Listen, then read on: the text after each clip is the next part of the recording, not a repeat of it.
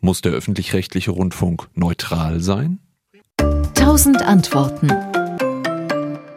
Es wird manche überraschen, aber das steht so nirgends. Wir bekommen immer wieder Publikumspost, in der uns eine Hörerin oder ein Zuschauer vorwirft, wir würden unsere Neutralitätspflicht verletzen, wenn etwa ein journalistischer Beitrag über ein gesellschaftlich strittiges Thema zu einem Ergebnis kommt, das manchen nicht gefällt. Dann heißt es, wir seien nicht neutral. Liest man sich aber die juristischen Grundlagen für die Berichterstattung im öffentlich-rechtlichen Rundfunk durch, dann taucht das Wort neutral gar nicht auf. Aus guten Gründen, weil es auch ein wenig nebulös ist. Es kommt ja aus dem Lateinischen neutrum, auf Deutsch keins von beiden. Aber was soll das konkret bedeuten? Versteht man unter Neutralität, dass man gar keine Position bezieht oder noch schärfer, dass man sich aus Auseinandersetzungen komplett heraushält oder bedeutet es nur, dass man keine Partei ergreift. Das sind also unterschiedliche Nuancen dieses Begriffs, darüber kann man lang philosophieren, muss man aber in dem Fall gar nicht, weil die Staatsverträge und Gesetze, die den Auftrag des öffentlich-rechtlichen Rundfunks definieren, den Begriff Neutralität nicht verwenden. Welche sind das? Das ist zum einen der Medienstaatsvertrag, der zwischen allen Bundesländern geschlossen wurde, und daneben gibt es Staatsverträge oder eben Gesetze für die einzelnen Rundfunkanstalten. Zum Beispiel gibt es für den Südwestrundfunk, den SWR, einen Staatsvertrag zwischen Baden-Württemberg und Rheinland-Pfalz.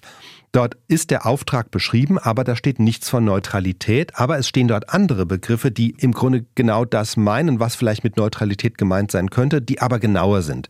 Beispielsweise steht im Medienstaatsvertrag, dass die öffentlich-rechtlichen Rundfunkanstalten zur Gewährleistung einer Zitat unabhängigen, sachlichen, wahrheitsgemäßen und umfassenden Information und Berichterstattung verpflichtet sind.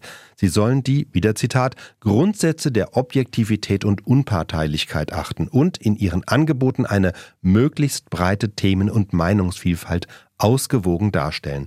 Ähnliche Begriffe finden sich im Staatsvertrag des SWR. Dort heißt es, Berichterstattung und Informationssendungen sind, Zitat, gewissenhaft zu recherchieren und müssen wahrheitsgetreu und sachlich sein und den Redakteurinnen und Redakteuren wird auferlegt, bei der Auswahl und Sendung von Nachrichten der Objektivität und Überparteilichkeit verpflichtet zu sein.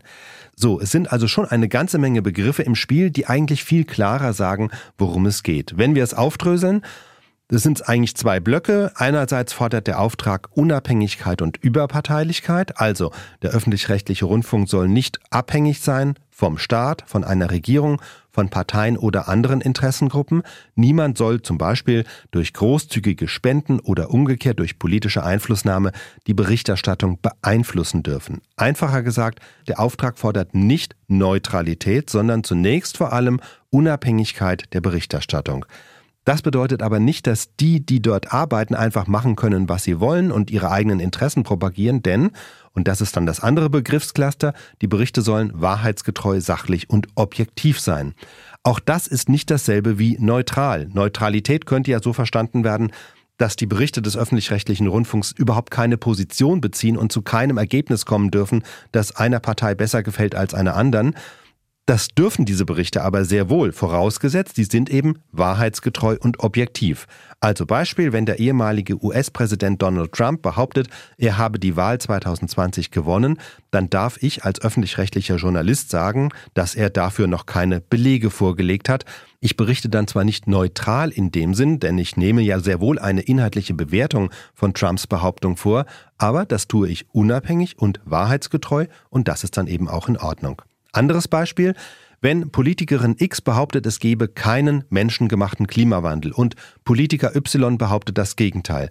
Jetzt ist sich aber die überwältigende Mehrheit in der Wissenschaft einig, dann ist der Auftrag an uns, dass wir uns an der Wissenschaft orientieren und nicht aus falsch verstandener Neutralität beide Positionen als gleichberechtigt darstellen, denn das wäre das, was man als False Balance bezeichnet, eben falsche Ausgewogenheit. Da bin ich beim nächsten Schlüsselbegriff. Ausgewogenheit steht tatsächlich auch im Auftrag des öffentlich-rechtlichen Rundfunks und wenn da sonst nichts weiter stehen würde, könnte man Ausgewogenheit so verstehen, als müssten alle Beiträge immer alle erdenklichen Meinungen wiedergeben. Dass das aber nicht gemeint ist, wird deutlich, wenn man sich die Passagen in den rechtlichen Grundlagen genauer anschaut. Im Medienstaatsvertrag heißt es, die öffentlich-rechtlichen Rundfunkanstalten sollen in ihren Angeboten eine möglichst breite Themen- und Meinungsvielfalt ausgewogen darstellen. Hier bezieht sich die Ausgewogenheit also erstmal auf die Themenauswahl. Es gibt viele Themen, die interessant und wichtig sind. Da sollen wir nicht nur einzelne herauspicken, sondern über alles sprechen, was für die Menschen relevant ist. Und es gibt zu diesen Themen jeweils verschiedene Meinungen, die ebenfalls ausgewogen abgebildet werden müssen. Was heißt das nun wieder? Im Staatsvertrag für den Südwestrundfunk heißt es, in allen Angelegenheiten von öffentlichem Interesse sind die verschiedenen Auffassungen im Gesamtangebot ausgewogen und angemessen zu berücksichtigen. Wichtig ist dabei das Wort Gesamtangebot. Das heißt, nicht jeder einzelne Beitrag muss alle Auffassungen zu Wort kommen lassen, sondern die Forderung richtet sich an die Summe der Beiträge. Deshalb darf der öffentlich-rechtliche Rundfunk auch sehr pointierte Kommentare senden, also ausgewiesene Meinungsbeiträge, die für sich genommen vielleicht als einseitig erscheinen könnten.